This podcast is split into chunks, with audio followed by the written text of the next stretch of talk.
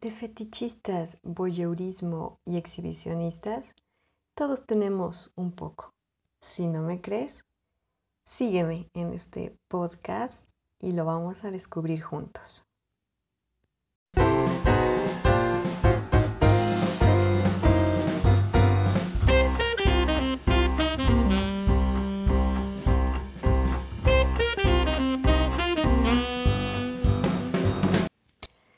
Existe una línea muy delgada entre las filias sexuales y las parafilias. Y aquí te voy a explicar de qué se trata. Primeramente quiero hacerte unas preguntas y tú las vas a ir contestando en tu mente. Vamos a ver si me contestas mayoría que sí o mayoría que no. ¿Comenzamos? Número uno. ¿Has visto videos pornográficos o 3X? ¿Has tenido sexo en el auto? ¿Has tenido sexo con cortinas o persianas corridas? ¿Has tenido sexo en algún lugar público? ¿Te has grabado al momento de la relación sexual y después disfrutas ver el video?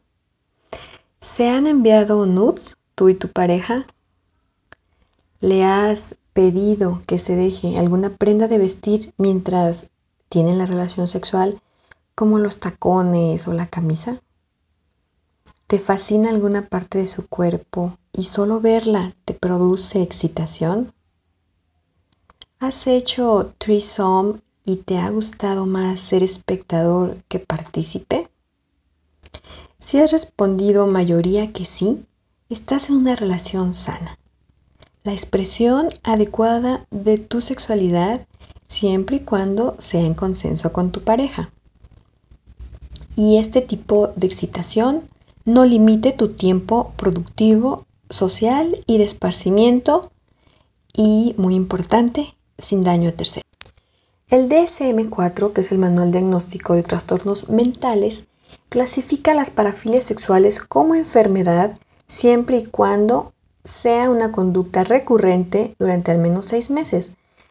Es decir, que esta práctica con esa práctica solamente se llegue a la excitación sexual y que afecte la vida social o laboral del sujeto. Te doy un ejemplo. Los exhibicionistas, que solo mostrándose desnudos logran la excitación, pero están dañando el pudor de terceros.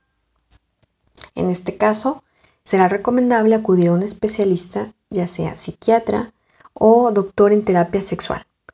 Ojo aquí, ya que existen eh, muchos mm, profesionales de la salud, entre comillas, lo voy a decir, que lejos de ayudar, perjudican, porque anteponen sus prejuicios personales y hasta religiosos en un diagnóstico o en una terapia y causan más confusión y sentido de culpa.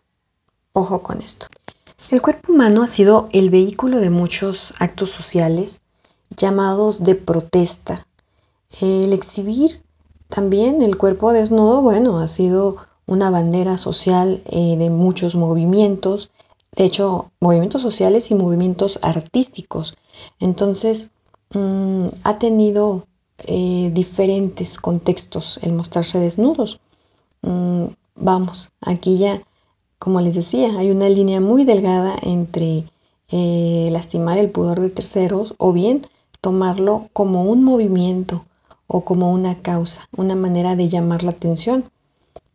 En el caso de algunos grupos feministas, eh, muestran su dorso desnudo, ¿no? Para llamar la atención de las autoridades eh, ante el hastío, ante el hartazgo de la no acción por parte de las autoridades para darles el beneficio de la seguridad a las mujeres. Entonces, bueno, el cuerpo humano, ¿qué les digo? Se ha vuelto todo un vehículo de actos sociales, pero también actos sexuales. Y mi interés es que sea el vehículo correcto de amor y sexualidad saludable, siempre respetando el espacio vital del otro. Solo así seremos realmente humanos y, y merecedores del mismo amor y respeto.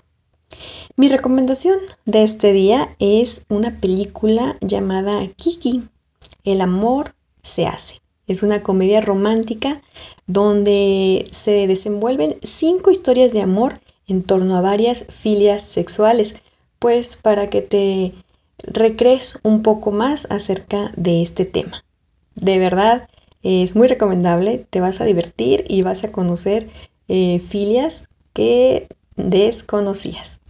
Y bueno, por mi parte es todo y te espero en la siguiente entrega, en nuestro siguiente podcast.